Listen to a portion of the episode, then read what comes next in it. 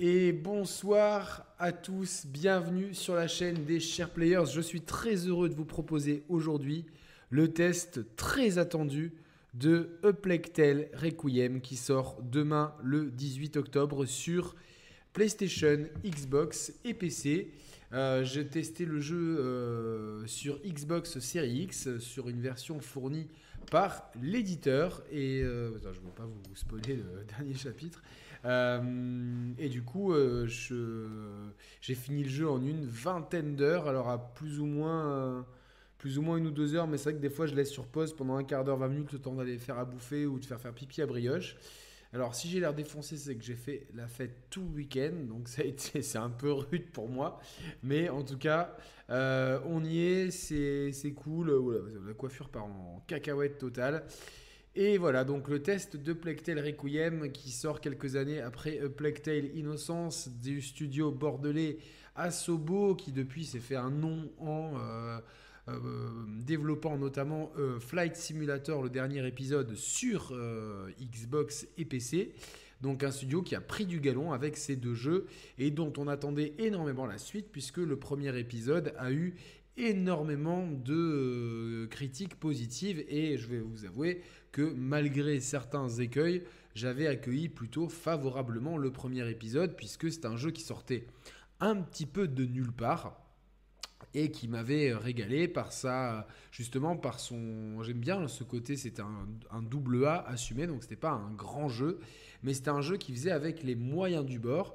Et ce qu'il faisait, il le faisait vraiment très bien avec justement ces mécaniques de. Donc c'était un jeu majoritairement d'infiltration, mais aussi un jeu dans lequel il fallait résoudre des énigmes entre guillemets, c'est-à-dire savoir comment aller du point A au point, B en évitant euh, les ennemis euh, humains ou les rats. Et pour ce faire, il y avait toute une mécanique d'ombre et de lumière, puisque les rats étant très sensibles à la lumière, il fallait constamment jouer entre allumer des feux et éteindre des feux pour justement pouvoir avancer.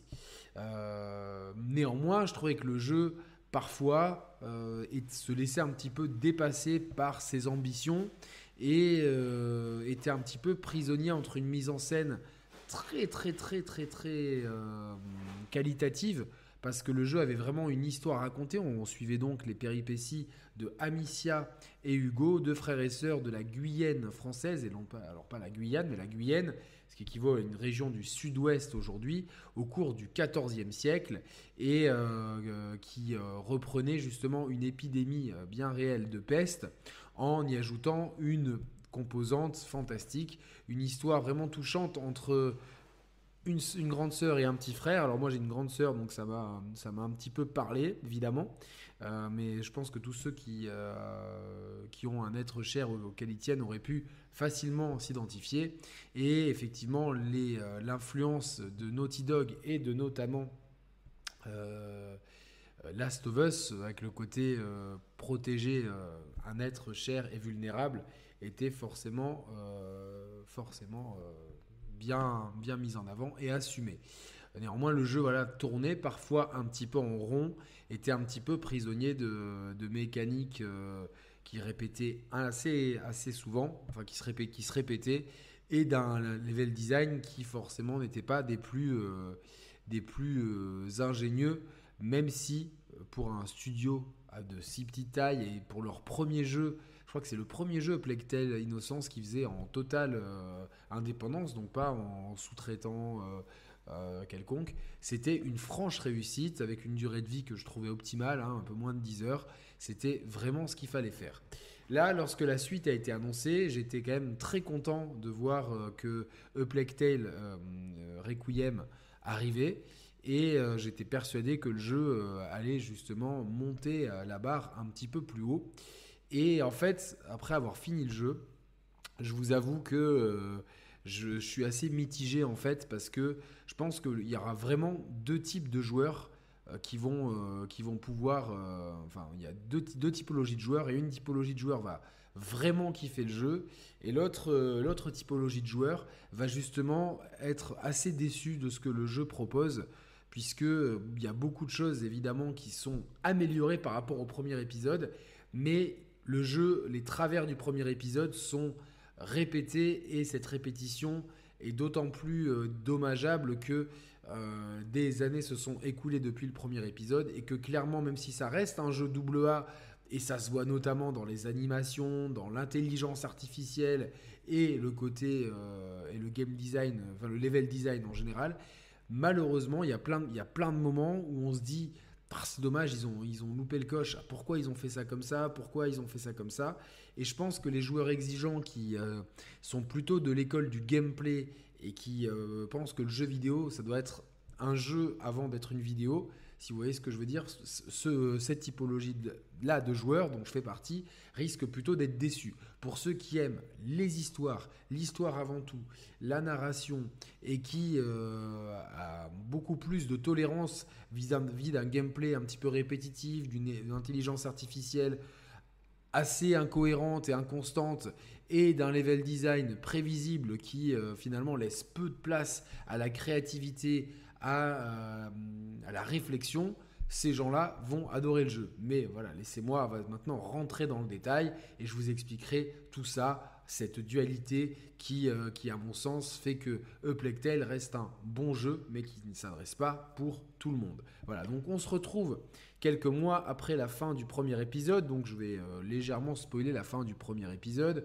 où Amicia Hugo, euh, je crois que c'est Lucas, l'autre petit enfant, et la mère d'Amicia, Béatrice, se retrouvaient, voilà, ils avaient vaincu l'Inquisition, puisque le petit Hugo est malheureusement atteint d'une maladie séculaire qui s'appelle la macula. Et donc cette macula qui est liée à la peste et au rat s'est réveillée dans son sang et entre guillemets à cause de lui euh, l'épidémie de peste est arrivée. En gros, les porteurs de la macula réveillent la peste et ils ont un lien intime avec les rats, et ce depuis l'époque romaine, l'époque de Justinienne pour être tout à fait précise. Donc le petit Hugo était forcément recherché par une inquisition qui n'aime pas trop les choses euh, ésotériques, et donc euh, Amicia, sa grande sœur, avait réussi à échapper au massacre familial était parti avec son frère et donc avait vécu une aventure au, cours de laquelle ils avaient rencontré divers personnages pour se rendre compte que leur maman était finalement en vie et donc accompagnés de leur poteau Lucas, ils avaient réussi à fuir la Guyenne, donc l'actuel sud-ouest français, je vous l'ai déjà dit, pour se réfugier en Provence. Donc euh, à cette époque-là, la Provence ne fait pas partie de la France, c'est une, région, un pays autonome qui s'appelle le comté de Provence et qui est une région assez puissante. Et donc je pense que le début du jeu se situe euh, soit dans le Var, soit plus probablement, je pense, euh, même si les villes ne sont pas citées, près de Arles. La seule ville qui est citée, c'est Marseille. Mais la première ville dans laquelle on va le jeu près de laquelle et dans laquelle le jeu se déroule sera certainement Arles qui ne porte pas son nom. Une ville en tout cas avec des vestiges romains et une ville euh, qui, euh, qui, au, premier abord est accueillante. Euh, ce qu'on remarque immédiatement, c'est que le jeu a fait quand même de gros efforts d'un point de vue artistique, puisque pour moi qui habite dans la région PACA, donc qui connaît très bien la région dans laquelle se déroule le jeu, j'ai été très agréablement surpris par la fidélité que les artistes d'Asobo ont apporté au jeu pour euh, justement la fidélité de la colorimétrie qu'on retrouve dans ces régions, que ce soit la colorimétrie des, euh, des roches, des minéraux, des végétaux, du ciel. Euh, vraiment, je suis assez bluffé par le, travail de reconstitution de la région qui, au-delà de, du, de la traditionnelle carte postale du champ de lavande et de la mer, a réussi à capter vraiment ce qu'était la région, la région Provence, ce qu'était la Provence, dans toutes ces nuances de couleurs, euh, que ce soit dans ces mêmes... Dans, vous voyez, cette nuance de ciel-là, c'est vraiment typiquement un ciel d'été euh, orageux. Voilà, donc c'est vraiment, euh, c'est vraiment... Moi, je me retrouve vraiment dans ma région. Et donc, artistiquement, le jeu est une franche réussite. C'était déjà le cas pour le premier. Et là, on a vraiment un cap supplémentaire qui est franchi.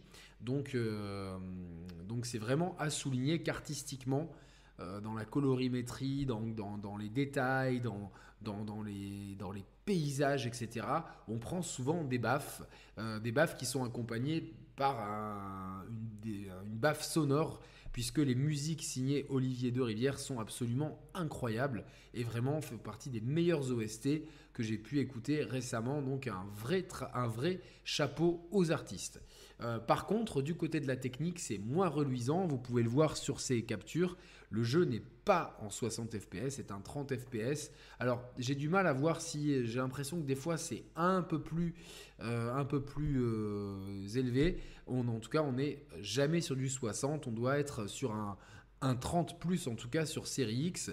Et franchement, ce framerate qui n'est pas totalement stable et qui est loin des 60 fps est assez gênant pour ceux qui ont l'habitude. Même si on finit par s'y faire, c'est quand même dommageable, surtout dans un jeu qui n'est pas en monde ouvert, qui est un long couloir, et j'y reviendrai là également, c'est assez dommageable. Sachez qu'il y a aussi pas mal de soucis techniques, que ce soit des, bugs de collision et surtout du popping à outrance. Donc euh, c'est vrai que quand vous baladez dans la végétation, euh, c'est bien de regarder au loin parce que euh, si vous regardez euh, genre à 2-3 mètres d'Alicia, il y a pas mal de végétation qui pop et donc, donc popping ou clipping, vous choisirez le terme que vous voudrez.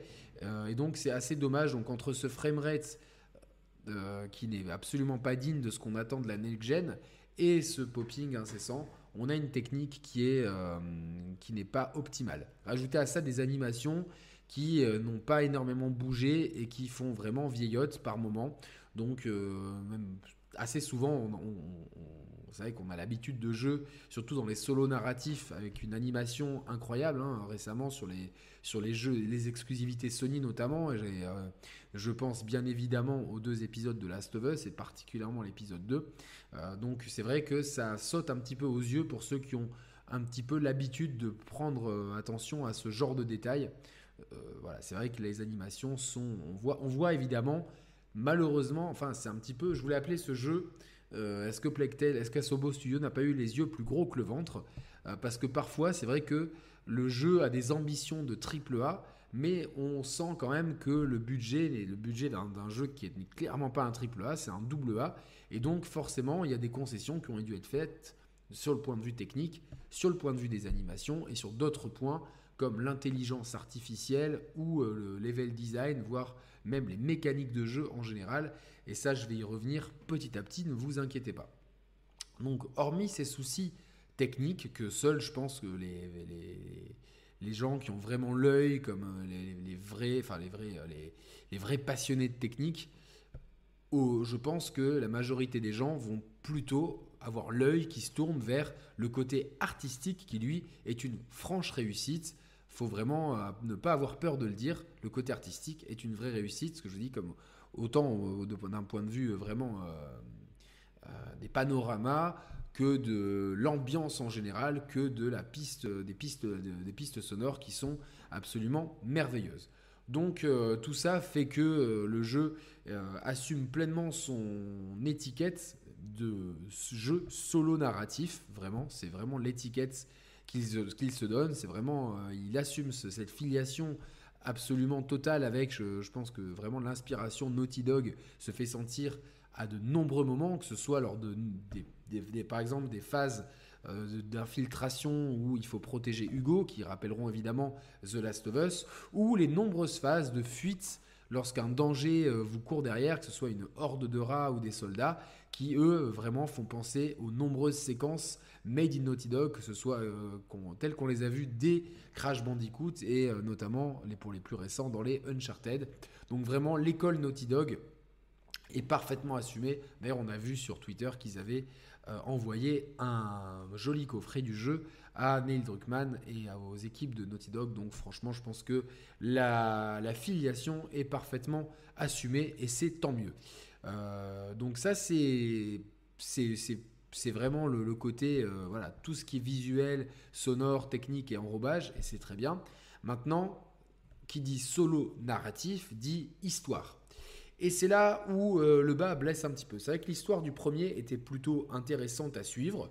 Je disais, moi, je, vous sais que je suis assez critique par rapport au, euh, jeu. Alors, vous inquiétez pas, le chat, je, lirai évidemment toutes vos, toutes vos publications et, après, vous inquiétez pas.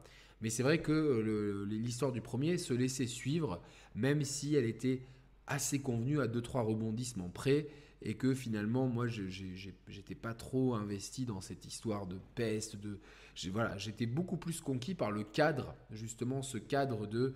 Euh, de, c'est au, en plein milieu de la guerre de 100 ans, dans, le sud-ouest de la France, donc un cadre vraiment du Moyen Âge français.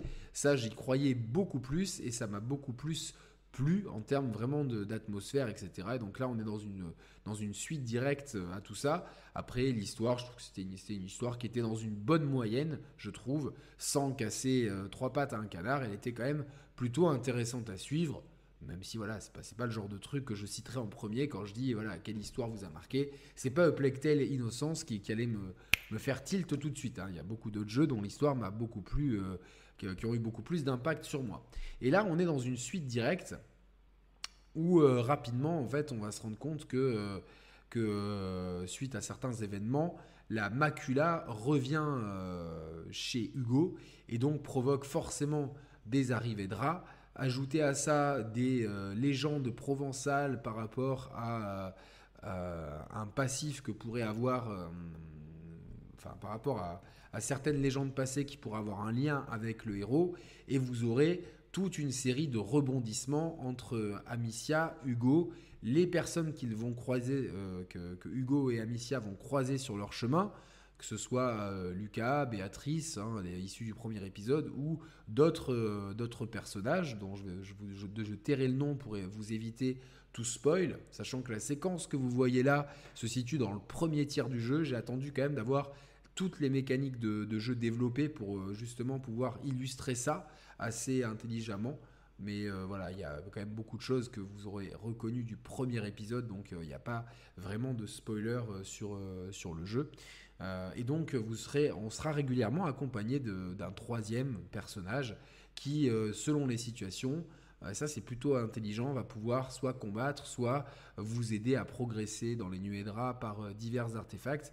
Et donc ça c'est plutôt intelligent en, termes de mécanique de jeu, sachant qu'Amicia a toujours sa fronde qu'elle peut infuser avec du feu, avec quelque chose qui éteint les flammes, avec quelque chose qui euh, va provoquer euh, justement euh, un des incendies beaucoup plus grands ou va attirer les rats quelque part. Donc elle peut, faire ça avec sa fronde pour avoir plus de portée, même si elle fera du bruit et risque de se faire détecter, à la main, avec des grandes jarres, ou la nouveauté c'est l'arbalète, il me semble pas qu'elle était dans le premier épisode, j'ai un petit doute, l'arbalète qui permet de tuer les ennemis, même si les munitions sont extrêmement rares, ce qui fait qu'il n'y a pas euh, Requiem ne devient pas un jeu d'action, ça reste un jeu d'infiltration et avec des mécaniques de puzzle pour éviter justement toutes les, euh, toutes les embûches qui se, euh, qui se présentent à nous. Alors que là, on voit une des nombreuses séquences de fuite, euh, même si celle-là est peut-être la moins bien mise en scène. Voilà, il y a pas mal de séquences comme ça où vous devrez juste avancer tout droit. Certaines sont vraiment des hommages aux œuvres de Naughty Dog avec la caméra qui se place devant le personnage et le personnage qui doit avancer vers vous. Euh, et ça, c'est vraiment des, ce qu'on a vu depuis le premier Crash Bandicoot et qui a été repris notamment. Euh, il y a une belle séquence dans Uncharted 2 pour ceux qui l'ont fait euh, de tête et il y en a sûrement d'autres dans les, dans les jeux Naughty Dog et ça, c'est vraiment un hommage appuyé. Je regrette que ce gimmick soit quand même un peu surexploité. On a cette séquence-là assez souvent.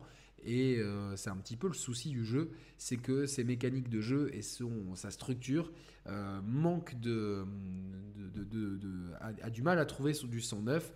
Et on trouve finalement un jeu, en, termes de jeu, qui euh, se laisse un petit peu piégé par sa gourmandise et qui a le cul entre deux chaises, entre l'envie d'être un triple A et de montrer aux gens bah, que le solo narratif existe et que euh, ils sont capables de faire un, jeu solo narratif qui tienne la route, qui soit euh, à la hauteur de, leurs, influences, avec une grosse emphase sur la mise en scène, une mise en scène qui parfois est assez impressionnante. Vraiment, euh, il y a des séquences qui sont vraiment cultes, je trouve, hein, vraiment impressionnantes, qui sont marquantes, qui sont impactantes, et d'autres qui sont absolument, qui font cheap. Donc voilà, c'est un petit peu le problème de, de euh, Requiem, si vous voulez. C'est le côté, euh, je pense que l'ambition était un petit peu trop grande et que parfois, justement, cette ambition trop grande fait que euh, le jeu se trouve un petit peu piégé parce que on passe de séquences absolument merveilleuses à des séquences assez cheap niveau mise en scène dans les cinématiques ou dans les rebondissements, dans les dialogues. C'est un jeu, à l'attention, qui est très verbeux. Du coup, moi, par souci de cohérence, je l'ai fait en français. Alors c'est pas le, jeu, on voit bien qu'il a été pensé pour être euh, le premier doublage, celui qui s'est fait avec la synchro labiale, c'est l'anglais, ça se voit. Pour autant, moi j'ai choisi le français puisque le jeu se trouve se passe dans un univers francophone et donc euh, je trouve que les doubleurs ont fait un très bon travail et mention spéciale à Hugo qui est vraiment un personnage qui qui est alors euh, les, les, gamines de 15 ans diraient attachant. Donc euh, voilà, c'est un personnage attachant, donc qui est attachant et chiant en même temps, si vous n'avez pas compris. Donc, euh, et comme pourrait l'être un enfant de cet âge-là. Et je trouve que le doubleur, je ne sais pas qui c'est, j'aurais dû regarder, le doubleur euh, fait un excellent travail, je trouve, justement, pour rendre Hugo très attachant par moments et très chiant à, d'autres moments. Et je trouve assez crédible dans, son interprétation, tout comme Amicia et globalement les personnages secondaires. Il y a deux, trois personnages très brièvement qui sont un petit peu, qui surjouent légèrement, mais en gros, ça reste euh, un doublage français assez solide et ça fait, euh, ça fait plaisir parce que souvent on a tendance à dire que le doublage français est pas ouf, etc. Euh, donc voilà, c'est là pour le coup, moi je fais rarement des jeux en français donc j'ai pas vraiment à m'exprimer dessus. En tout cas, enfin, je peux pas m'exprimer si les autres jeux sont bien ou pas bien. En tout cas, les deux Plectel, je les ai fait en français. Je regrette pas puisque euh, la VF est plutôt très bonne. Et euh, bah, quelque part, à moins d'être parfaitement bilingue et de vouloir une expérience euh, proche de ce qu'ont développé les gens, et peut-être moins authentique par rapport au setting, je vous conseille quand même de le faire en français parce qu'en plus le jeu est très très très bavard, parfois un petit peu trop. On dirait qu'il y a des séquences où euh, ils avaient peur du vide, ils avaient peur des silences et ils ont mis des dialogues euh, pour constater, des dialogues qui parfois se répètent, qui sont un petit peu un petit peu un peu par moment et c'est dommage parce qu'il y a certains propos des fois où où on se dit enfin on se demande à chaque fois qu'il les, que les bouches s'ouvrent si ça va être pertinent ou ça va être un peu du remplissage et c'est un petit peu dommage et ça ça s'explique par le fait que le jeu est long le jeu, je trouve, il est très long. Euh, franchement, vous comptez entre 18 et 22 heures. En gros, certains ont mis 17, certains ont mis 23. Moi, je peux pas vous dire, j'ai même pas regardé. Et en plus, comme je mets souvent sur pause, euh, je, ne pourrais même pas vous dire. À vue d'œil, je sais que j'ai l'impression d'avoir fait grosso modo deux fois le premier, donc une vingtaine d'heures. Voilà, vous prenez ça comme, comme médian, tout dépend le nombre de fois où vous allez échouer, quelle difficulté, blablabla. Moi, j'ai fait le jeu en mode normal il n'y a pas de souci. Je crois qu'il y a une séquence que j'ai passée en mode facile. C'est une séquence entre guillemets de, horde. C'est-à-dire que vous avez plein d'ennemis qui arrivent à droite, à gauche. Et j'ai recommencé la séquence 20 fois. J'ai parlé avec, euh, d'autres personnes qui eux aussi ont galéré à ce passage-là. Et c'est assez. C'est plutôt au début du jeu. Au bout d'un moment, j'ai dit bon, j'ai pas envie d'y passer non plus en 7 ans. Donc euh, voilà, j'ai passé cette séquence-là en mode facile. Mais globalement, le jeu en mode normal se fait euh, tranquillement. Il y a quelques passages qui sont assez étrangement pas évidents. Euh, dans lequel, euh, voilà, notamment avec les rats, leur, leur, la, la Hurtbox des rats est assez difficile à anticiper. Vous pensez que vous êtes toujours dans le cerceau de lumière et parfois vous êtes bien en dehors et les rats ne bougent pas et des fois vous mettez un orteil et les rats euh, bougent un petit peu. Donc bon, ça c'est des soucis, je pense, d'intelligence artificielle et c'est pas les seuls, malheureusement, j'en reparlerai un petit peu plus tard. Euh, en, tout cas, en, ce qui concerne la durée de vie, je trouve que malheureusement, euh, c'est bien de vouloir proposer des jeux qui sont longs. Et je sais qu'il y a beaucoup de débats sur Internet sur plus le jeu est court, plus moins il devrait coûter cher. Moi, je suis pas du tout d'accord avec ces débats-là. Euh, et je trouve que je trouve que justement le jeu comme la durée de vie du premier était idéal pour un solo narratif de cette envergure-là, avec ce budget-là et euh, la taille de ce studio-là. Voilà. Moi, pour moi, c'était la durée de vie idéale. Là, en, doublant la durée de vie, alors que derrière, vous voyez, c'est une belle pinette, vraiment, on se croirait dans, la campagne varoise. C'est euh, vraiment là, on se croirait sur, la. On se croirait, pour ceux qui connaissent le Var, on se croirait vraiment euh, près de Roquebrune sur Argent, tout ça, c'est, c'est assez dingue, avec exactement des reliefs. C'est tout à fait ce qu'on retrouve dans la région Provence-Alpes-Côte d'Azur. Donc c'est une vraie carte postale pour la région PACA et je suis très heureux. C'est vraiment, c'est vraiment cette végétation, cette couleur de roche, ce type de plage-là. Euh, cette couleur de mer là, ce ciel là entre, euh, entre ce ciel qu'on on appelle ça nuageux chez nous, donc c'est-à-dire qu'il y a un peu de soleil, un peu de nuage, je pense un peu comme partout. Donc vraiment, euh, je tiens à souligner vraiment le travail des artistes. ces paysages là, ils sont magnifiques, ces panoramas, ils sont magnifiques et franchement, ils font plaisir à la rétine. D'autres sont beaucoup plus génériques, euh, vous allez le voir sur les captures.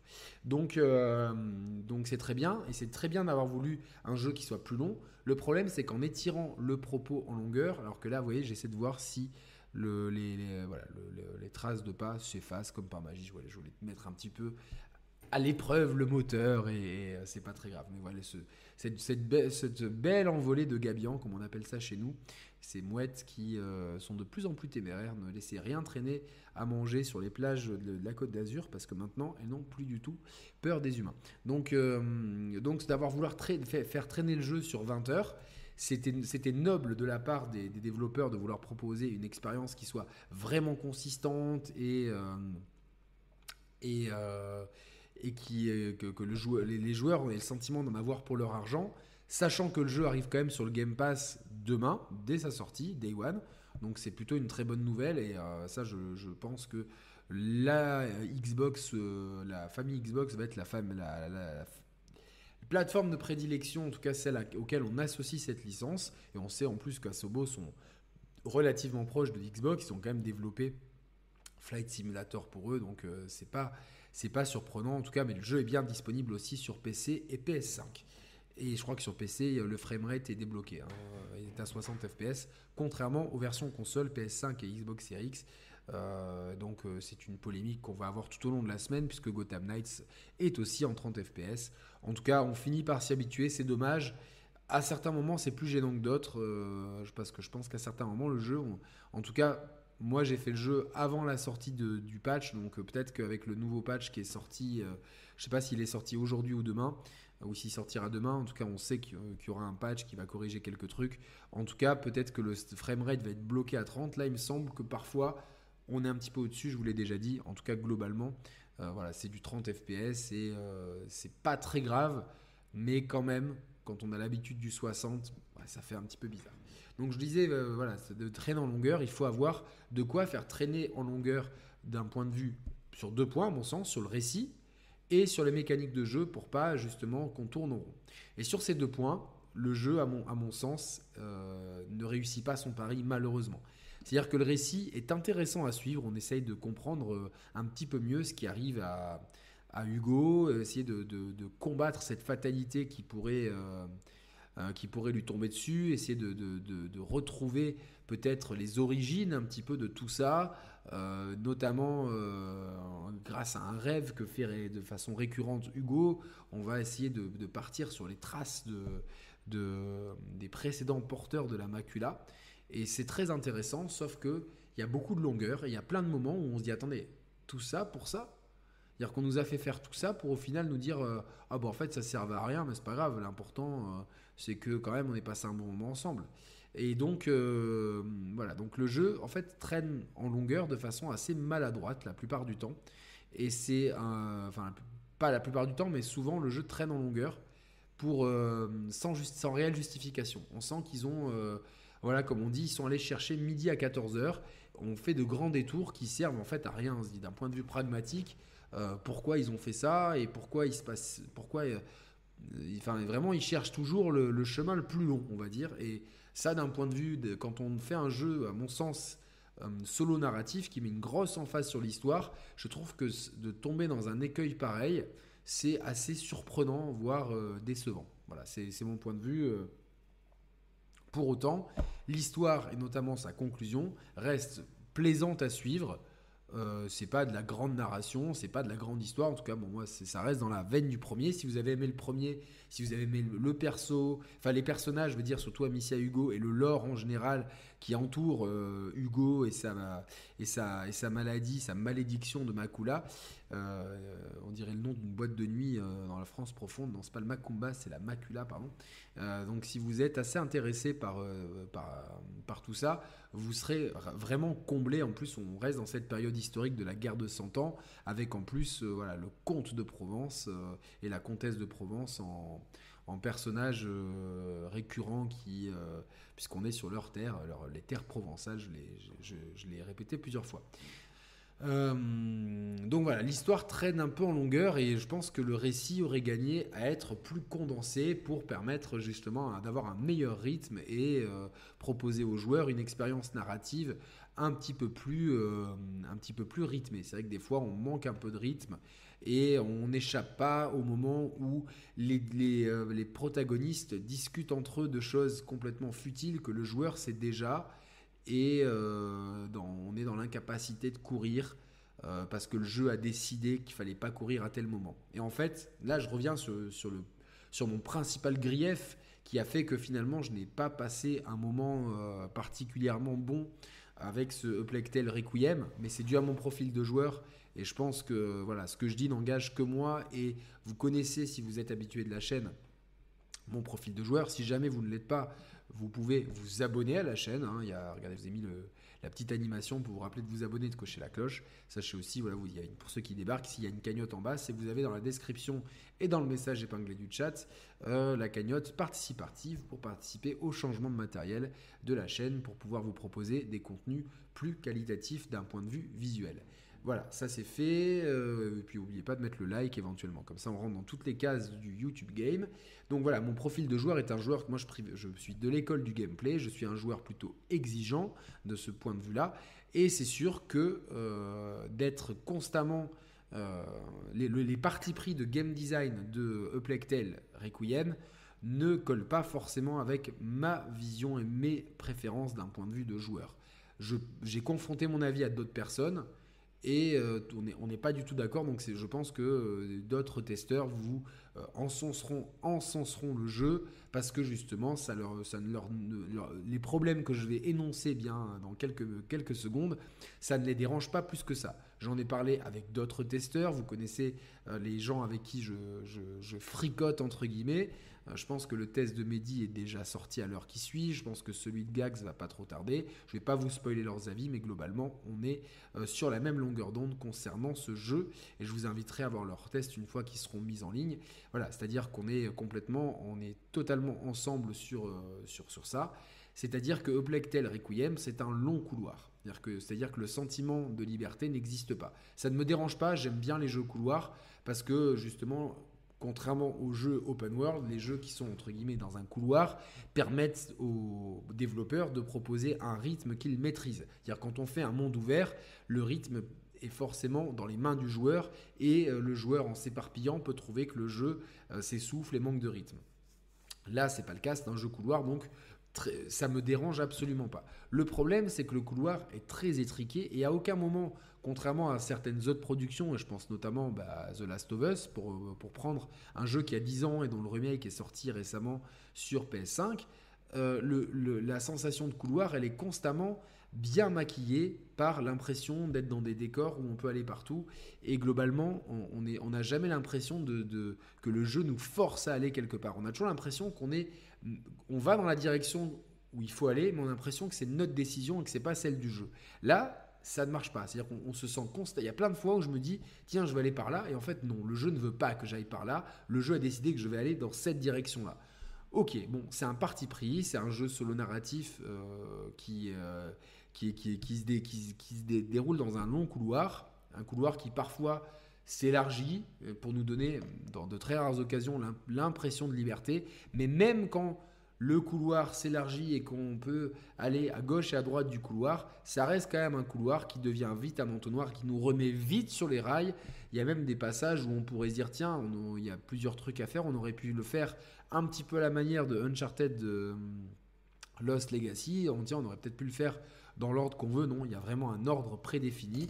Après, c'est, je pense que c'est un parti pris assumé pour pouvoir euh, complètement maîtriser la narration et euh, le rythme du jeu. Par contre, d'un point de vue réalisation, la façon dont c'est réalisé, je, ne trouve que c'est pas forcément euh, bien réalisé. Je, je trouve qu'il y a plein de fois où je me trouve justement prisonnier de ce couloir euh, et, ça m'a un petit peu frustré parce qu'il y a plein de fois où je me dis mais pourquoi j'aimerais bien voir ce qui se passe par là-bas même si c'est pas prévu par le jeu, je, voulais bien voir ce qui se passe par là-bas. Alors que là, vous voyez, par exemple, j'ai pas attendu le script au bon moment, et euh, du coup, euh, voilà, le, script, le, personnage ne m'a, le, PNJ ne m'a pas suivi assez vite, et donc le jeu, voilà, il, faut vraiment tout faire comme le jeu veut faire, et il faut toujours attendre le script, etc. Donc ça, malheureusement, je pense que c'est lié au manque de budget du jeu et c'est un petit peu, un petit peu dommage à mon sens que euh, que, euh, que ça soit autant visible. Alors désolé. Euh, désolé pour cette séquence que j'ai répétée plein de fois. Hein. Je, je, voulais vous montrer justement que dès qu'on sort de ce que le jeu a prévu, bah, c'est forcément le game over. C'est vraiment, il faut faire exactement, exactement.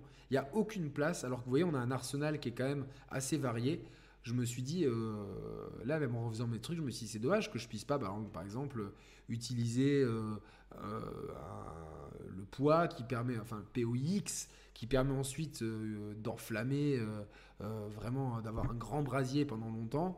Non, c'est d'abord l'arbalète, ensuite, ensuite la petite lanterne, etc. Tout est vraiment précalculé. Et donc vous avez vu dans cette roue des armes qu'a Abyssia, voilà, qu'on voit ici à l'écran, avec ces, ces, matières, il y en aura une cinquième, il y, aura les, il y a les cailloux, il y a le feu, il y a le, truc pour éteindre le feu, le, donc le, poids pour répandre du feu, et plus tard, vous avez un truc, euh, l'odorat, un truc comme ça, euh, l'odoris, en tout cas pour attirer les rats à un seul endroit. Donc vous avez cinq matières, entre guillemets, qui sont craftables et qui sont euh, soit on peut les lancer à la main, soit avec, avec la fronde qui fait du bruit, soit avec l'arbalète, soit avec les pots, les, les pots qu'on peut en transporter deux de base et qui, donc chacun entre guillemets a un effet différent. Donc là, attention à bien attendre le PNJ. Si vous, ne l'attendez pas, si vous speedez, par exemple, le, PNJ ne va pas speeder. Il va pas se dire, ah tiens, ils m'attendent pas, je speed.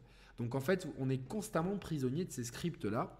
Et donc malgré l'arsenal assez varié d'Amicia, le jeu ne laisse quasiment aucune place à l'improvisation, à la réflexion. C'est-à-dire que le jeu veut absolument que vous fassiez telle chose à tel endroit et vous ne pouvez pas en dévier. Et c'est extrêmement frustrant pour moi. Alors en plus, vous voyez, le coffre là, brille de mille feux, tous les rebords. Euh, euh, que, que, vous pouvez escalader ont une grande bordure blanche. Des fois, vous avez des rebords, eh ben, ils n'ont pas la bordure blanche, donc vous ne pourrez pas les escalader. Simple as that. C'est aussi simple que ça. Donc, c'est vrai que ça rappelle un petit peu euh, les griefs qu'on pouvait avoir récemment sur Horizon Zero Dawn, par exemple. le grief de dire, tiens, certains murs sont escaladables, je ne sais pas si ça dit, peuvent être escaladés, d'autres non. Et là, c'est vraiment euh, certains murs oui, certains murs non. Mais il faut qu'il y ait la bande blanche, sinon les autres sont pas, on peut pas les escalader. Donc tout, tout est fait pour que le joueur reste sur le rail qu'a prévu Asobo. Il faut surtout pas s'écarter du rail, il faut surtout pas improviser et donc il faut surtout pas réfléchir. Quand je dis qu'il faut pas réfléchir, c'est-à-dire que dès que vous êtes perdu pendant deux secondes, vous avez Hugo qui va vous dire Hé hey, Amicia, vous as vu, il faut faire ça. Donc, euh, alors déjà qu'il n'y a pas beaucoup, enfin que la réflexion est très limite. Si en plus il y a le gamin qui me répète ce que je dois ou l'allié qui me répète ce que je dois faire si je prends deux secondes pour admirer le décor, euh, c'est vrai qu'il n'y a aucune place à l'improvisation, à la réflexion. Tout est vraiment fait pour que le joueur n'ait euh, aucune frustration liée à la réflexion. la frustration peut venir de, la détection des ennemis, donc par l'IA, euh, ce qui est un petit peu dommageable parce que l'IA est à géométrie variable, je vais y revenir euh, dans quelques minutes. Mais donc, moi, ce qui m'a vraiment frustré, c'est d'avoir un arsenal. Et dans cette salle qu'on va voir juste après, je pense qu'il y, avait moyen, avec un game design un peu plus euh, souple, un peu moins rigide, de résoudre l'énigme des rats de cette salle de plusieurs manières possibles. Et en fait, le jeu n'a décidé qu'il n'y avait qu'une seule manière de le faire. Il y en a une seule, il n'y en a pas deux. C'est-à-dire que tu peux tester tous les trucs que tu veux, le jeu décide que tu dois faire ça, ça et ça, rien d'autre. Pourtant, l'arsenal à disposition est suffisamment conséquent et la salle dimensionnée de, manière à ce que cet arsenal puisse être utilisé d'une manière flexible pour donner le sentiment au joueur qu'il a pris des décisions, qu'il a réfléchi. Là, c'est la mort de la réflexion. C'est-à-dire que c'est ça et rien d'autre. Et en fait, constamment, tout au long de ma partie, j'ai été frustré par ça. J'étais frustré de ne pas avoir le choix. J'étais frustré de ne pas euh, qu'on me prive de la réflexion et du plaisir de la réflexion. Et c'est d'ailleurs une réflexion, excusez-moi d'employer ce mot plusieurs fois, que j'ai eu avec Mehdi, Gags et Aymar euh, en privé, même si Aymar n'a pas encore fait le jeu au moment où je fais ce test, mais c'est une réflexion que j'ai eue en privé avec eux, euh, donc surtout avec Mehdi et Gags justement, que ça nous frustrait beaucoup d'avoir euh, ce, jeu qui, nous empêche de réfléchir, d'improviser et d'utiliser les outils à notre convenance. Les outils doivent être utilisés comme le jeu l'a voulu et pas autrement. Et ça, c'est un grief que moi, euh, qui m'a sorti du jeu. C'est-à-dire, ça m'a vraiment, euh, ça m'a enlevé, du plaisir. Ça m'a enlevé plaisir, euh, ça m'a ça m'a frustré. Donc là, voilà, on a l'odoris, c'est le dernier, le, dernier consommable qu'on utilise. Alors je veux bien, tiens, il y a l'odoris, donc il faut absolument utiliser l'odoris dans toutes les, dans toutes les, façons possibles, en le lançant avec la fronde, avec l'arbalète, avec le pot, ce que tu veux. Mais ça aurait été bien de se dire, bon, on a l'odoris, mais tiens, on peut aussi utiliser ça, puisque au final, c'est dans mon arsenal. Et comme si ça ne suffisait pas, il y a constamment un coffre qui brille et qui vraiment, il clignote même, euh, avec les éléments pour crafter le truc que tu vas devoir utiliser. Donc la réflexion, elle est vraiment entre le coffre où tu as les trucs pour te faire euh, ou un inifère ou un odoris euh, ou un, je sais plus comment s'appellent les deux autres trucs, vous m'excuserez avec ces noms euh, latins, je suis pas très doué pour ça, donc avec listingware et je sais pas quoi, donc où tu as vraiment de quoi, de quoi faire le, le, truc. Alors là, naturellement, je me suis dit, tiens, je vais éclairer cette partie-là et balancer une bombe plus loin, mais non, là, il fallait faire autre chose et vous allez voir, c'est ça et pas autrement, alors que techniquement, si on utilise les règles du jeu, c'est possible. Mais le jeu a décidé que à ce moment-là, les règles étaient imposées. C'est extrêmement frustrant. Vraiment, je vous le dis, c'est frustrant. Alors qu'il y a peut-être ma caméra qui se trouve, ouais, bon, c'est pas très utile de toute façon, on s'en fout un peu de ça. C'est les, actions contextuelles. Quand vous avez un allié, c'est LB ou euh, donc euh, L1 sur PlayStation. Et donc, euh, de, me priver de ma réflexion, de me priver de mon libre arbitre, ça m'a ça m'a embêté. Même parce que par exemple, dans un, pour reprendre même des, jeux dans, auxquels il s'inspire, même The Last of Us, y a, vous pouvez par exemple aborder des ennemis soit de, façon frontale, soit de façon en les esquivant, soit en balançant un cocktail Molotov, soit une bouteille, etc. Là, ça va être très réduit. Même si, lorsque vous avez des confrontations avec des ennemis, vous avez quelquefois l'illusion de pouvoir faire euh, des choses assez différentes, au final, la façon dont sont agencés les ennemis, la façon dont les rats et les soldats sont placés, la façon dont les éventuels brasiers sont implémentés, vous, au final, j'ai expérimenté dans la majorité des situations, il y a une façon de, résoudre les problèmes, il n'y en a pas deux. Donc une façon, et on vous l'a fait comprendre avec les, enfin, les, euh, les trucs, euh, les consommables à crafter, et en plus, si ça ne suffisait pas, les alliés qui vous disent, mais regarde, tu peux faire ci, tu peux faire ça. Et donc, euh, je trouve que le plaisir de jeu, pour moi, est amputé. Mais attention, ça c'est ma façon de jouer, c'est moi. Et il y a beaucoup de joueurs pour qui ça ne va pas poser un problème. C'est-à-dire que eux, justement, ce qu'ils veulent, c'est suivre l'histoire. Ils veulent pas trop s'embêter, réfléchir. C'est pas ce qu'ils ont envie de faire euh, lorsqu'ils lancent, euh, lorsqu'ils lanceront au Plectel. Ils ont envie de suivre l'histoire et d'avoir des interactions assez minimalistes pour pouvoir suivre l'histoire. Donc pour ces gens-là, et si vous, êtes, faites partie de ces gens-là, il n'y a aucun jugement de valeur puisqu'on est tous des joueurs et chacun a le droit de jouer à sa façon et d'aimer le jeu vidéo à sa façon. Pour moi, un jeu vidéo, à partir du moment où il y a une interaction, euh, c'est-à-dire que si on prend l'épisode hors série de Black Mirror sur Netflix qui se jouait avec un truc à, choix multiple avec la télécommande, euh, pour moi, ça c'est déjà un jeu vidéo. Donc on est déjà dans le jeu vidéo, c'est-à-dire c'est une œuvre interactive. Donc là, je ne vais pas critiquer euh, les joueurs qui aiment ça, mais ma typologie, ma, façon d'apprécier le jeu vidéo, j'aime pouvoir expérimenter un minimum. Et quand on me donne un arsenal d'outils, de pouvoir l'utiliser à ma guise pour résoudre le problème et de me dire Ah tiens, je l'ai résolu comme ça, c'est cool. Quand d'autres l'auront résolu d'une autre façon, par exemple. Euh, typiquement, cette salle, il y aurait eu plein de manières de, la, de pouvoir la résoudre avec l'arsenal d'outils. Et si j'ai choisi cette séquence, c'est pas par hasard, c'est parce que justement, je pense, voilà, j'expérimente et non, le jeu n'a pas voulu ça. Le jeu m'a donné l'odoris, donc il faut que j'utilise l'odoris à toutes les sources, à toutes les sauces. C'est un petit peu dommage, à mon sens, que le jeu se euh, bloque autant le joueur comme ça. Alors, évidemment, il n'y a pas que des phases, entre guillemets, euh, d'énigmes hein, qui sont principalement autour des rats, de la lumière, de l'ombre et des trucs d'attirance. Il y a aussi des phases face à des ennemis humains. Et là, globalement, euh, qu'est-ce qu'on va voir Alors ça, c'est des choses que je n'aime pas particulièrement. C'est justement quand, qu'est-ce qui se passe? Je vois des hautes herbes. Et donc là, forcément, je sais qu'il y a des, c'est des phases avec des ennemis. Alors je comprends que c'est nécessaire au level design, puisque le, le fait de se cacher est une composante essentielle de, cette boucle de gameplay avec les soldats. Je le comprends. Par contre, que ça soit aussi visible d'aussi loin, euh, ça, en fait, ça gâche tout effet de surprise. C'est-à-dire que, au même titre que je critiquais dans certaines zones entre guillemets de The Last of Us, regardez, je, fais encore une parenthèse. Là, je me dis logiquement, tiens, j'ai de l'odoris, je vais attirer les rats, et les rats normalement ils restent sur l'odoris. Mais non, là en fait, le jeu me demande autre chose. Le jeu demande que je tire une flèche enflammée sur le bouclier d'Arnaud, le soldat qui nous accompagne, pour qu'il fasse en fait euh, torche humaine le temps de traverser ce couloir. Et là, en plus, sur, ma première tentative, le script va mal se, déclencher. Alors attention, ça sera sûrement patché d'ici que vous mettiez les mains sur le jeu, parce que moi, j'ai fait cette capture il y a plus d'une semaine. Donc euh, voilà. Mais euh, salut Mehdi, voilà, je, à peine je mets les yeux sur le chat, je tombe sur Mehdi. Je ne sais pas, Mehdi, si tu as déjà publié ton test. En tout cas, je suis très curieux de. Dès que j'ai fini, j'irai le voir, mais je pense qu'on a plus ou moins le même avis dessus. Et donc, en fait, comme je vous disais, donc euh, là, typiquement, c'est un exemple de le jeu.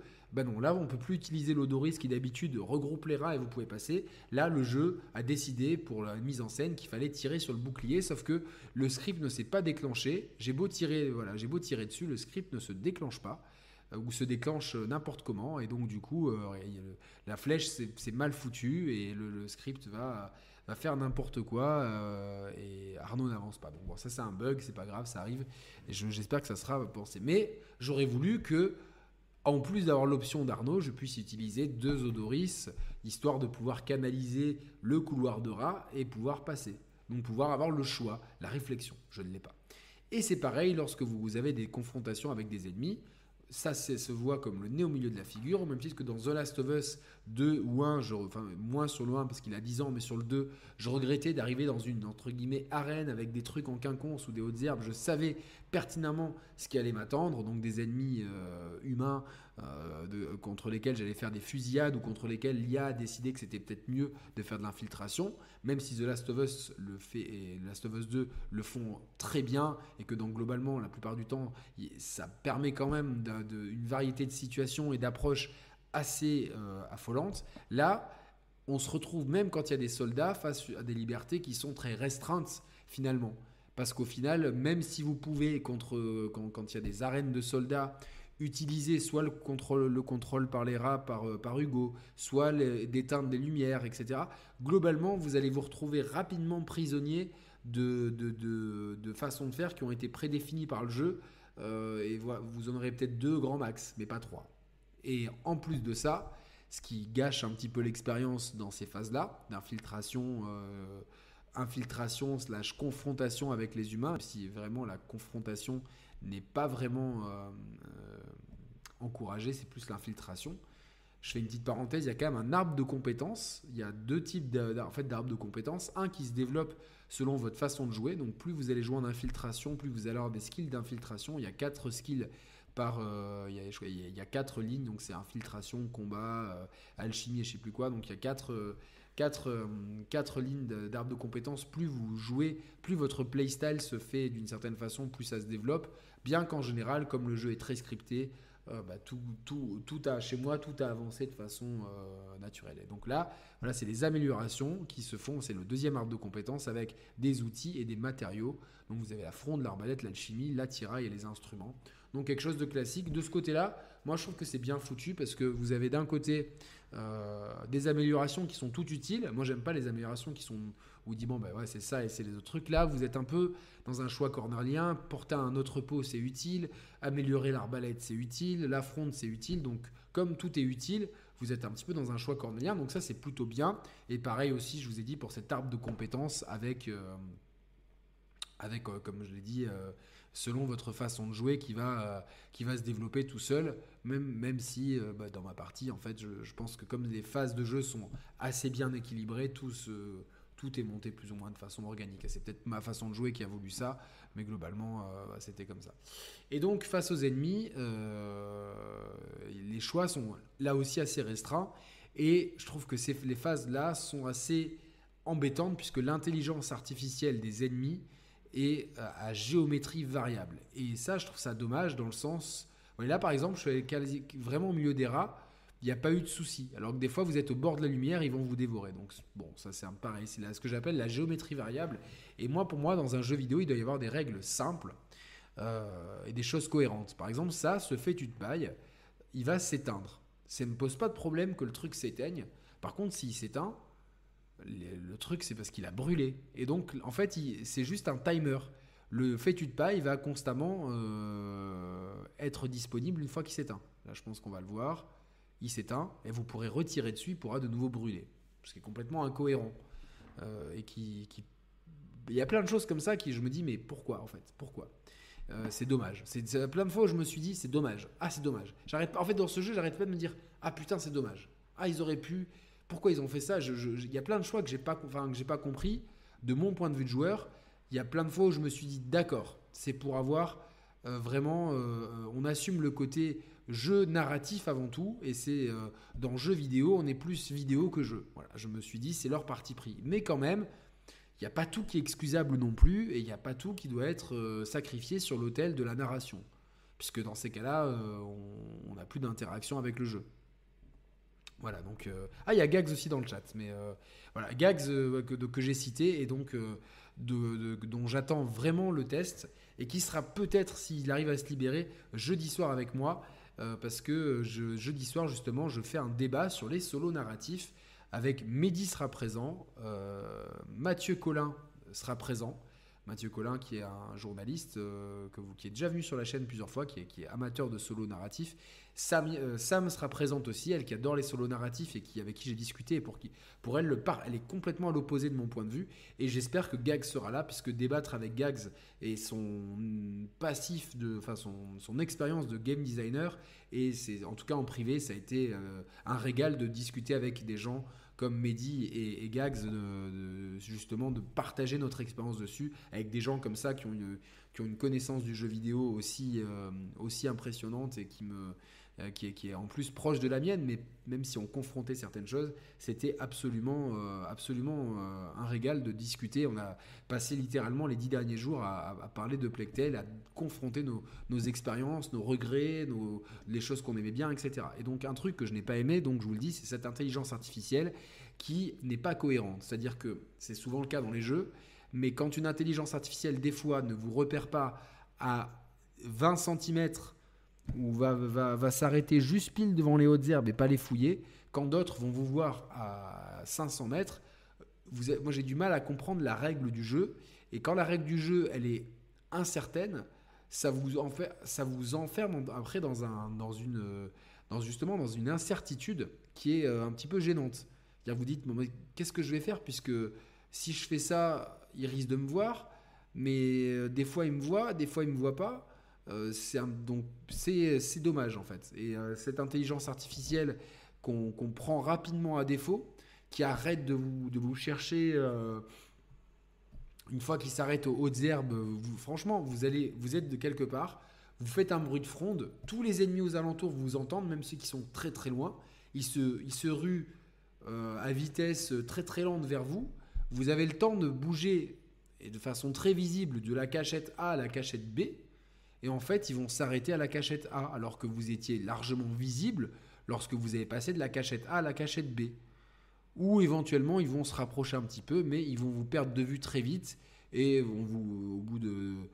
Il y a un cycle, comme dans beaucoup d'anciens jeux, en fait, un peu comme dans les Metal Gear euh, à l'ancienne. C'est-à-dire qu'on passe d'une phase de recherche active à une phase de méfiance, à une phase où on revient à la routine de base. Voilà, point barre. Et ça, c'est une mécanique de jeu qui était très cool là, au milieu des années 90, voire au début des années 2000, mais en 2022, c'est un petit peu plus dommage. J'aurais préféré une intelligence artificielle qui soit plus cohérente, plus coriace.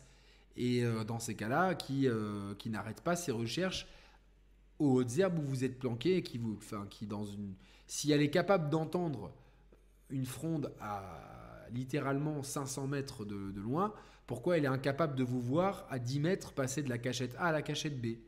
Et en fait, toutes ces règles du jeu-là, qui sont incohérentes du point de vue de l'intelligence artificielle, m'ont encore une fois un petit peu gâché l'expérience de jeu, dans le sens que, euh, bah, au même titre que le fait de ne pas pouvoir utiliser mon intelligence et mon arsenal comme bon je le veux, comme bon me semblait lors de phases d'énigmes entre guillemets avec les rats, le fait que contre les ennemis, je, ne sache pas vraiment comment je, peux m'en sortir, puisque euh, globalement, euh, l'intelligence artificielle va être bête. Par exemple, il y a une mécanique où une alliée va pouvoir mettre le feu avec un, miroir va mettre le feu brièvement à des, à des touffes d'herbe. Le fait est que, que, les, certains ennemis vont y aller, d'autres non. Ils vont, ils, vont, ils vont se méfier, ils vont pas se méfier. L'intelligence artificielle va être difficile à décrypter, mais pas difficile à décrypter dans le sens tiens, elle est maline, donc je ne peux pas anticiper, c'est-à-dire difficile à décrypter dans le sens les règles du jeu ne semblent pas bien définies.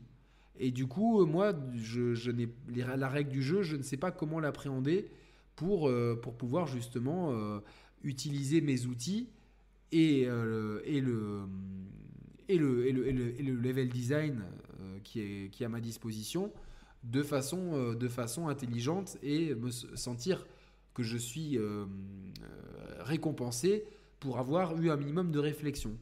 Et bien là, en fait, je l'ai pas, puisque globalement, euh, il y a plein de fois où c'est tellement chiant qu'on va finir par courir jusqu'à la porte. Assez souvent des portes métalliques. Et une fois que vous passez la porte métallique, alors bien, alors même que des fois il y a des fenêtres euh, euh, ou même une cloison en bois qui ne résisterait pas à des assauts de soldats, ben c'est pas grave, l'ennemi a oublié votre présence et vous rentrez dans une autre arène. Et les ennemis, alors qu'ils sont à littéralement 10 mètres d'écart, ne se parlent pas parce que vous rentrez dans une autre arène. Donc on est dans un level design qui est extrêmement vieillot dans sa structure et qui, pour un jeu de 2022 euh, qui a les ambitions, en tout cas, parce qu'on on, voit clairement qu'ils ont des ambitions, même si c'est un jeu double A, eh ben moi personnellement, ça m'a constamment sorti du trip en fait. Constamment sorti du trip. Et euh, bah, j'ai trouvé ça dommage. Vraiment, j'ai trouvé ça dommage et dommageable parce que euh, clairement, avec tout l'arsenal de qu'ont Amicia et Hugo, avec clairement les phases, euh, les boucles de gameplay bien définies entre exploration, puzzle avec les rats, l'ombre et la lumière, et les phases de, confrontation slash infiltration avec les soldats, voire certaines s'enchevêtrent entre les, phases de soldats d'infiltration et les phases de de comment ça s'appelle de je, remets du début. Euh, la capture est finie. Donc parce que des fois voilà clairement ici on est clairement dans une phase où on va jouer avec les soldats donc euh, euh, l'infiltration et les rats donc l'ombre et la lumière. Même si cette fois-ci comme Hugo a le pouvoir de contrôler les rats on est plutôt maître des rats. Mais des fois, vous n'êtes pas maître des rats, ou vous, vous l'êtes partiellement, et donc les, boucles de gameplay puzzle avec ombre et lumière rats et confrontation-infiltration avec les soldats s'enchevêtrent. Mais là encore, le jeu a souvent défini une stratégie optimale pour y arriver, et les autres stratégies vont être soit bancales, soit inefficaces. Voilà. Donc en fait, ce Uplectel Requiem me laisse personnellement un goût amer. C'est-à-dire que je pense qu'il y avait moyen de faire beaucoup mieux que, que, ce qui ce qui a été fait. Pour ma typologie de joueur, mon profil de joueur à moi. Par contre, je sais pertinemment que le jeu j'ai vu aucune critique hein, parce que franchement j'étais euh, maintenant enfin à part les discussions que j'ai eues en privé avec Gags et Mehdi euh, et Mar participé mais n'a pas n'a pas n'a pas joué au jeu donc euh, on se contentait de, justement de, demander quelques conseils à, à Emar sur ce qu'il en pensait de, par nos, nos, comment s'appelle, nos observations. Mais Mar, évidemment, ne donne pas d'avis tant qu'il n'a pas joué, c'est totalement logique. En tout cas, avec Mehdi et, Gags, on, avait le même sentiment et les mêmes ressentis, euh, justement, d'être frustré, de, se dire tiens, on a un jeu qui est, qui est quand même sympa, euh, visuellement, artistiquement, Techniquement, bon, bah voilà, c'est un jeu, euh, comme c'est un double A, on va, on va pardonner les 30 FPS et le popping, c'est pas, pas le plus grave, c'est un peu chiant, mais c'est pas le plus grave. C'est rattrapé par une direction artistique superbe et par, par une bande originale qui est parmi les meilleures, je pense, de cette année. Je pense même qu'elle pourrait euh, prétendre, bon, même s'il y a des, gros clients avec Elden Ring notamment, mais euh, voilà, il y a des, des, des ou Chronicles pour des jeux un peu plus récents. Mais euh, voilà, franchement, c'est un gros candidat, peut-être la meilleure OST de l'année. Donc ça, artistiquement, il y a zéro problème. Et l'histoire, elle se suit quand même bien, elle est intéressante. Il y a certains rebondissements, euh, on, on, les voit pas venir, pas trop. D'autres, on les voit venir en pleine face.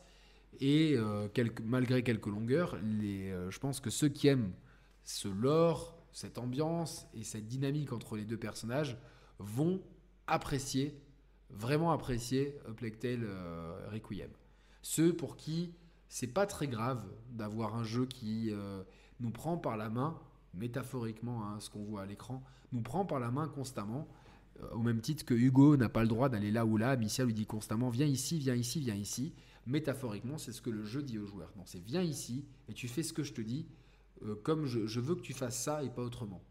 Voilà. Si, si ce truc-là brille, c'est que tu dois l'utiliser à ce moment-là. Là, fatalité sur, sur, sur, sur quelques arènes comme celle-ci, on a un semblant de liberté. Vous auriez pu ne pas utiliser les rats et passer en mode infiltration, mais les libertés sont quand même excessivement restreintes, que ce soit dans le gameplay ou même dans la, simili-exploration, où des fois vous êtes là, cool, il y a pas mal de trucs à voir, et au final, les, choses à voir, on vous remet immédiatement sur le chemin. Mais regarde, il y a cet endroit-là. Ah non, n'allons pas par là, allons plutôt par ici. Ah, allons regarder cette chapelle. Et donc la liberté est immédiatement reprise, ce qui a créé pour moi une frustration. Pour autant, ça reste un jeu double A d'un studio français qui a le mérite de mettre euh, en, dans un jeu vidéo la Provence euh, du XIVe siècle, après la Guyenne du XIVe siècle, avec les mêmes personnages, l'a fait de façon très très réaliste et de façon très intelligente, avec beaucoup de, finesse artistique, beaucoup de cœur aussi dans les, dans les dialogues, dans, dans l'écriture. On sent vraiment qu'il y a, une, sensibilité et je pense que ce jeu va vraiment plaire aux personnes qui sont extrêmement sensibles à la narration. Pour eux, c'est vivre une histoire narrative qui compte. Et peu importe si après, ils se retrouvent toujours à faire les mêmes choses, à avoir une intelligence artificielle à géométrie variable euh, et des règles du jeu qui lui sont complètement imposées, bloquant toute ersatz de réflexion, de prise de décision ces gens-là, euh, bah, c'est une typologie de joueurs que moi je respecte énormément parce que j'en ai dans mon entourage. Et ces gens-là vont, vont être comblés par Replectel Requiem. Les gens qui, par contre, euh, aiment bien, comme moi, bah, voilà, vous, je cite souvent Dishonored comme un de mes jeux préférés parce que Dishonored, il y a plein de façons d'aborder les situations. Dishonored me pousse constamment à réfléchir je cite ce jeu-là, j'aurais pu citer euh, Deus Ex euh, Human Revolution et je peux en citer Deathloop. voilà, il y a plein de jeux comme ça dans, le, genre solo narratif qui justement me, ou même Last of Us même si c'est un peu plus restrictif, me permettent quand même de réfléchir, de, jouer un peu à ma façon. là, le jeu ne te permet pas de jouer à ta façon. Le jeu est prévu pour être joué comme les développeurs l'ont voulu c'est-à-dire qu'ils ont voulu maîtriser à 100% le rythme de leur aventure. Et euh, je pense que, alors mon analyse, c'est que je pense que le manque de moyens, parce que c'est un jeu double A, c'est pas une grande équipe et c'est pas des moyens illimités. On est dans du double A à l'heure où on fait des quadruples A. Euh, maintenant, euh, comme Cyberpunk, je pense qu'on peut clairement parler de quadruple A, d'être encore dans un double A. Donc c'est clairement un jeu. on est entre le jeu indé et le, jeu classique, le jeu Sony, quoi. Donc euh, vraiment, il faut, se rendre compte que mettre en place des systèmes de jeu euh, euh, qui, qui, offrent de la liberté aux joueurs, ça doit s'accompagner d'un level design beaucoup plus complexe et des intelligences artificielles beaucoup plus complexes. Et on voit très, très clairement que c'est pas le point fort d'Asobo. Clairement, l'intelligence artificielle, c'est pas le point fort. Et pour regarder un jeu rythmé de bout en bout, ils ont préféré garder une structure absolument où tout est sous contrôle. Et donc, vous n'aurez une, liberté d'action très restreinte. Donc voilà, c'est un parti pris. Moi personnellement, euh, ça m'a plus frustré qu'autre chose. Je suis un peu déçu, euh, clairement. Euh, même si je comprends que les contraintes budgétaires et, que forcément et brider la créativité de l'équipe, je trouve quand même qu'ils ont fait un très bon travail avec, avec ce qu'ils avaient sous la main. Et je pense que qu'ils assument complètement le parti pris euh, qu'ils ont voulu faire, vraiment de faire un jeu narratif, une histoire avant tout, avec des interactions qui soient limitées et encadrées. Et moi, je pense que c'est un parti pris, donc je les félicite pour ce parti pris. C'est pas ce qui, ce qui personnellement me plaît dans un jeu vidéo le plus. J'ai quand même pris du plaisir à y jouer, euh, même si c'était un peu long pour moi. Je pense qu'un tiers de moins, voire la moitié moins, m'aurait moins euh, aurait, été un peu plus digeste à mon sens. Je pense que ceux voilà, qui adorent la narration vont, se régaler justement qu'il y ait euh, deux fois plus de temps de jeu que le premier épisode. Voilà, donc euh, c'est c'est mon avis sur Replectel Requiem qui sort sur Xbox, PS5, enfin Xbox, PlayStation et PC demain 18 octobre et il est disponible sur le Game Pass dès demain. Donc, donc voilà. Donc c'est pour moi, c'est selon mon profil de joueur une déception. C'est-à-dire que le jeu vraiment est bien daté sur plein de points. plein, sur plein de points, le jeu vidéo nous a. Ah, merci Ludovic pour ce don, c'est très gentil. Merci d'aider la chaîne dans son, de participer de ce projet participatif de renouvellement de matériel qui me permettrait par exemple de streamer directement le jeu plutôt que de faire un, test avec des captures qui en plus euh, que, je dois, euh, que je dois constamment brider pour, euh, pour pas que l'ordi, et là il est en surchauffe, c'est un chauffage. J'ai j'ai pas besoin de poêle à charbon cet hiver. Mais voilà, donc. Moi, pour moi, c'est un jeu dont, dont, plein de mécaniques de jeu, sa structure, son level design et son intelligence sont un petit peu trop daté pour mes goûts et pour ma façon de jouer, mais qui, je pense, vont, euh, ne, vont, pas gêner une grande partie des joueurs qui vont s'attarder sur l'histoire d'Amicia Hugo, sur l'histoire de, cette belle histoire fraternelle qui continue, qui est très bien écrite, bien interprétée, très, très bien mise en image artistiquement et musicalement.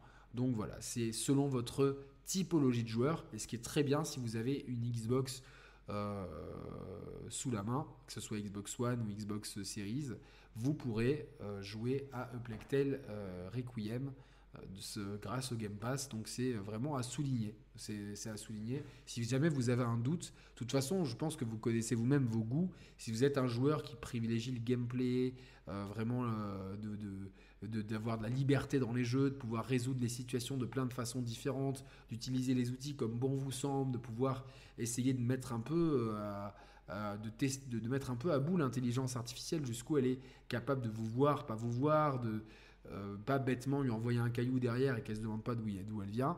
Euh, clairement, ce jeu, c'est peut-être pas ce, celui-là que je vais recommander. Si vous aimez les histoires, si vous aimez avant tout que, de vivre des émotions, des, un trip narratif, là je le recommande énormément. Donc c'est vraiment à double tranchant, sachant que voilà, selon votre degré de tolérance, vous allez euh, voilà, clairement, on voit ici hein, clairement les limites de l'intelligence artificielle qui n'a pu que nous voir. Elle était à 10 mètres, ils étaient deux, et elle n'a pu que nous voir foncer sous le chariot. Vous inquiétez pas, ils vont s'arrêter avant et ça va s'arrêter. Donc, euh, donc voilà, donc ce, c'est, vous, même si vous, par contre, si vous êtes dans l'une ou l'autre des catégories, rien ne vous empêchera de kiffer le jeu. C'est-à-dire que même si vous êtes un joueur qui, euh, qui, est qui est assez exigeant sur le gameplay, rien ne vous empêchera de kiffer l'histoire. Et bah, bah, si vous kiffez l'histoire, bah, de toute façon, euh, rien ne vous empêchera quand même de, prendre du plaisir à jouer. Il n'y a pas de souci là-dessus non plus. Euh, voilà, donc, mais, sachez que voilà, ce qu'on voit à l'écran, une intelligence artificielle très limitée, qui nous entend peu. Euh, l'autre garde derrière est à 10 mètres, il ne fait pas gaffe alors que je suis en train d'étrangler pendant plus de 30 secondes son collègue. Ils nous ont tous les deux clairement vu aller sous la charrette. Ça ne pose pas de problème. Voilà. Et les rats, ils peuvent dévorer pendant 6 heures d'affilée un cadavre. Dans comme c'est vous qui l'avez initié, vous avez initié avec Hugo le dévorage de, soldats, les rats font ça ad vitam aeternam. Alors que dans d'autres cas, euh, si c'est pas vous qui l'avez fait, ils, se rueront dessus même s'ils font autre chose. Donc il y a, plein de règles comme ça qui sont un peu bizarres et qui personnellement, voilà, je trouve que on est clairement, euh, Asobo a clairement malheureusement atteint une limite pour euh, un éventuel troisième volet. Je pense qu'il faudra, il faudra, je pense, une allonge budgétaire pour aller plus loin en termes d'intelligence artificielle notamment euh, avec une meilleure intelligence artificielle, ça, forcera les développeurs à euh, adapter les systèmes de jeu justement pour, euh, pour, pour avoir plus de flexibilité et donc permettre aux joueurs plus de réflexion, si tant est que c'est ça qu'ils veulent nous proposer. Ça se trouve, ils sont... enfin, en tout cas, je pense qu'actuellement, ils assument complètement le parti du jeu qui est purement, vraiment narratif, avec des interactions qui, certes, on a un panel d'interactions possibles, mais qui sont toujours limitées euh, à, certaines situations. Donc là, le classique point faible dans le dos de l'ennemi. Voilà, donc euh, voilà. Est-ce que vous avez des questions, le chat, pour ceux qui regardent en direct? Est-ce que vous avez des questions? Voilà, donc euh, est-ce que vous avez des questions Voilà, donc oui, assez triste à dire, mais pour moi, c'est un jeu à faire sur YouTube car le gameplay redondant en couloir de 20 heures, je peux pas. Effectivement, mais toi, si, si, si clairement, t'es pas la cible. Clairement, t'es pas la cible et je veux si tu as le Game Pass, test, évidemment. C'est toujours parce que même si des fois on se, on peut ne pas être la cible comme ça et on peut avoir un coup de cœur.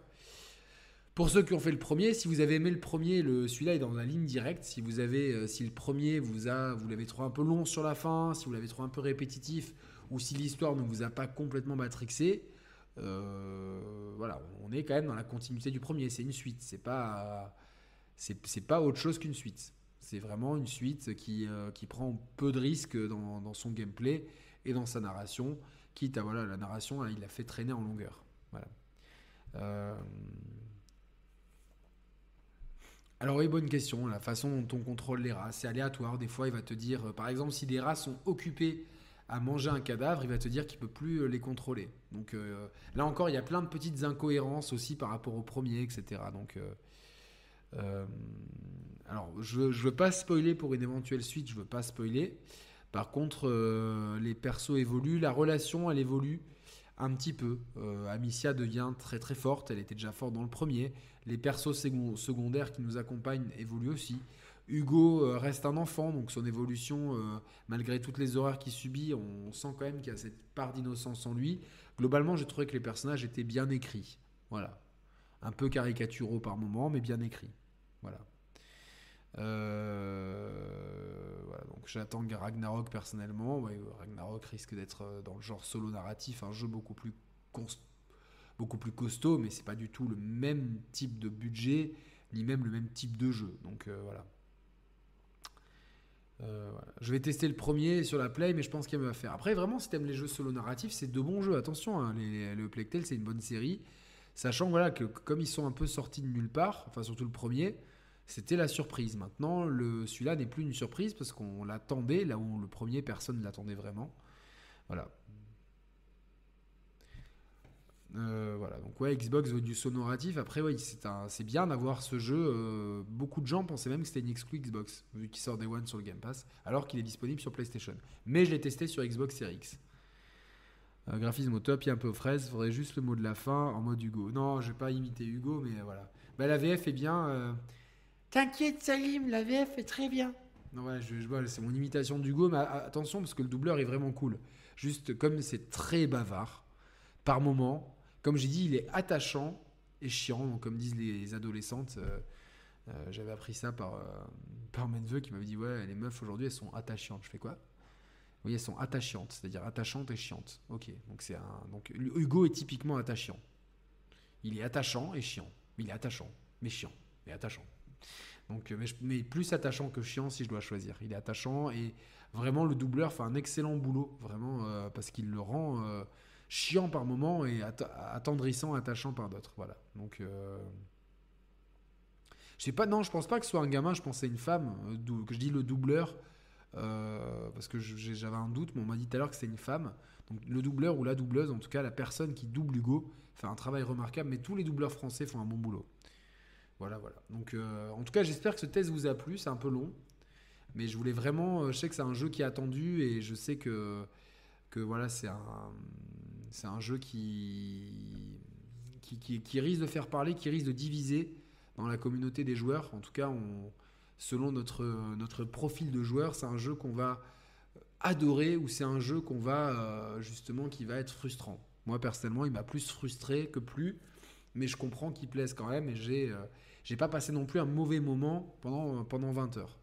J'ai eu des moments, je trouve longs. Je pense qu'un tiers de moins, voire Hmm, presque, enfin s'il avait duré comme le premier ou à peine plus que le premier, je pense que, allez, 12 heures ça aurait été bien, 20 c'est un peu trop, voilà, mais euh, voilà. Donc euh, c'est un jeu voilà qui est calibré pour le grand public et pour ceux, pour, pour les joueurs qui n'aiment pas forcément réfléchir, qui sont là dans le solo narratif, la narration. Euh, qui, qui je sais qu'il y a toute une génération de joueurs à peu près qui ont entre 20 et 30 ans et qui, pour qui la narration dans le jeu vidéo, la narration et la réalisation, la mise en scène, c'est ce qui prime avant tout. Moi, c'est ce qui prime avant tout dans un jeu vidéo, c'est le mot jeu. Il y en a d'autres pour qui c'est le, plus le mot vidéo. Et je, ne critique pas, chacun a ses goûts, chacun a ses exigences, et euh, personnellement, voilà, comme je l'ai dit, par contre, moi, en termes d'histoire, etc., j'ai quand même vu, lu euh, des choses beaucoup plus euh, pertinentes sur des sujets un peu similaires. Mais globalement, ça reste quand même quand même plaisant à suivre. Voilà. Donc, alors, le programme de la semaine, c'est demain, je vous proposerai le test, un test d'un jeu PC avec Thibaut. C'est Thibaut qui a testé un jeu PC. Donc, un jeu que j'ai évoqué au long de ce test. Donc, je vous laisse deviner. Je ne peux pas le dire pour l'instant. Donc, demain, je teste un jeu PC. Jeudi soir, débat sur justement qu'est-ce qui fait, euh, qu'est-ce qu'un bon jeu solo narratif. Est-ce que ça doit être un jeu qui met l'accent uniquement sur le côté narratif, la partie narrative de jeu narratif, ou est-ce qu'un bon jeu narratif, c'est un jeu qui est, qui est d'abord un jeu et qui raconte une histoire donc voilà, ça va être deux points de vue qui s'affrontent. Ça va être un débat très intéressant que j'ai vraiment hâte de vous proposer. J'ai choisi avec minutie les intervenants pour qu'il y ait un débat. Je sais que ça vous plaît quand, les, quand, quand, quand on n'est pas tous d'accord sur le plateau. Et je, je vois qu'il y a un gros engouement euh, sur les dernières émissions qui proposent vraiment des confrontations. Et ça sera le cas jeudi soir. Et dimanche soir, une émission un peu plus. Euh, peut-être un peu moins de débat, même si on risque d'avoir des. Euh, c'est une émission plutôt souvenir. Une émission dédiée à l'horreur. dans laquelle je serai accompagné de Carole Quinten, de Sam et de Mathieu. Sam qui sera aussi là jeudi soir normalement avec euh, l'autre Mathieu, Mathieu Collin, et non pas alors que dimanche c'était Mathieu, euh, Mathieu des Sharp Players. Euh, jeudi, ce sera Mathieu Collin, que vous, pouvez suivre sur Twitter, qui est, un, qui est un joueur plus jeune, qui a une typologie de joueur, un profil de joueur très différent de moi, avec lequel j'aime beaucoup interagir justement pour confronter les points de vue. Et Mehdi sera là également, et j'espère que Gags arrivera à se libérer. C'est du 30 FPS malheureusement euh, et c'est un petit peu gênant par moment. Pas tout le temps, mais c'est vrai que c'est. Je, pense que pour un jeu comme ça, je, pense que voilà, encore une fois, on voit les limites euh, financières du studio euh, en termes. Ça demande de l'optimisation pour le. J'ai pas encore testé Scorn, j'avoue que je suis pas trop dans le mood, mais je le ferai. En tout cas, je sais que c'est un très bon jeu. voilà, donc 20h, je trouve que ça va. Des open world à plus de 200, je sais trop. Chacun. Mais 20h, oui, c'est bien. Mais comme c'est, on sent qu'elles sont étirées, moi je pense que ce jeu en 12 heures, il aurait pu raconter la même chose et être beaucoup plus condensé, beaucoup plus mieux rythmé. C'est mon point de vue. C'est pas très grave non plus les 30 FPS. Voilà. La doubleuse me précise, mais dit merci mon ref, ben, la doubleuse d'Hugo, euh, vous avez fait un très bon travail. Enfin, tous les acteurs, vous avez fait un bon travail, mais mention spéciale pour Hugo. Voilà, donc euh, voilà. Donc j'espère en tout cas que vous allez bien. Donc Mehdi sera. Regardez, n'oubliez pas, il a beaucoup de contenu qui arrive, donc suivez bien son Twitch et sa chaîne. Je vais vous mettre, d'ailleurs, je vais vous mettre immédiatement l'invite de commande pour sa chaîne YouTube parce qu'il y a beaucoup de contenu qui arrive. Euh, et donc, euh, Mehdi a fait du très bon boulot. Et si vous aimez Scorn, il y a un très bon test. Et il y a le guide de Scorn en plus sur la chaîne de Mehdi. Donc, il y a beaucoup de. Je pense qu'il a. Est-ce que ton test est déjà dispo, Mehdi? Je pense. Je pense que oui. Donc euh, je pense que le test de Mehdi est dispo. En tout cas, on en a tellement parlé en privé que je sais globalement à quoi m'attendre. Mais euh, en tout cas, le test est sûrement. Voilà, le test est dispo sur la chaîne. Donc euh, sais pas pourquoi l'invite de commande ne marche pas. C'est bizarre. Elle, doit arriver normalement. À moins que ce soit point d'exclamation critique, je sais plus. voilà, donc, et mercredi, Gotham Knights pour Mehdi. attendez, j'essaie de le mettre la chaîne, je veux vraiment vous mettre la chaîne de Mehdi. En tout cas, bon, euh, il y a aussi un let's play de gags, voilà, c'est très bien. Euh, en tout cas, voilà, ça. Donc, euh, Mehdi sera avec moi jeudi soir pour ce débat sur le solo narratif. Et, voilà, et donc sa chaîne plein de contenu. Et moi, vous me retrouvez demain avec Thibaut pour un test PC, jeudi avec Mehdi, Mathieu Collin, Sam et peut-être Gags pour un débat sur les solos narratifs, et dimanche soir avec Carole Quinten, Sam et Mathieu, euh, le professeur Landisque, Mathieu des Share Players, notre Mathieu euh, adoré, pour, euh, pour le test de, enfin pour l'émission spéciale horreur. Bon, l'invite de commande ne marche pas. vous allez en tout cas vous taper Café Critiques dans YouTube et vous trouvez tout ce qu'il faut pour la chaîne de Mehdi. Je vous souhaite une très bonne soirée. Si vous avez des questions, n'hésitez pas. Je vous recommande aussi, si vous ne l'êtes pas, d'être de vous abonner à la chaîne. Regardez, abonner, c'est ici. en, haut. Euh, enfin, c'est là euh, que c'est pas là qu'il faut, faut, appuyer sur, euh, sur les bons boutons. Pardon, je suis fatigué. Le week-end a été particulièrement intense. Et si vous voulez, donc mettez, mettez bien le pouce pour si vous avez aimé ce test et si vous voulez participer à l'ordinateur des Share Players, s'il y a la cagnotte en description et en message épinglé du chat. Je vous souhaite une très bonne soirée. à demain et à jeudi et à dimanche. Salut à tous, ciao ciao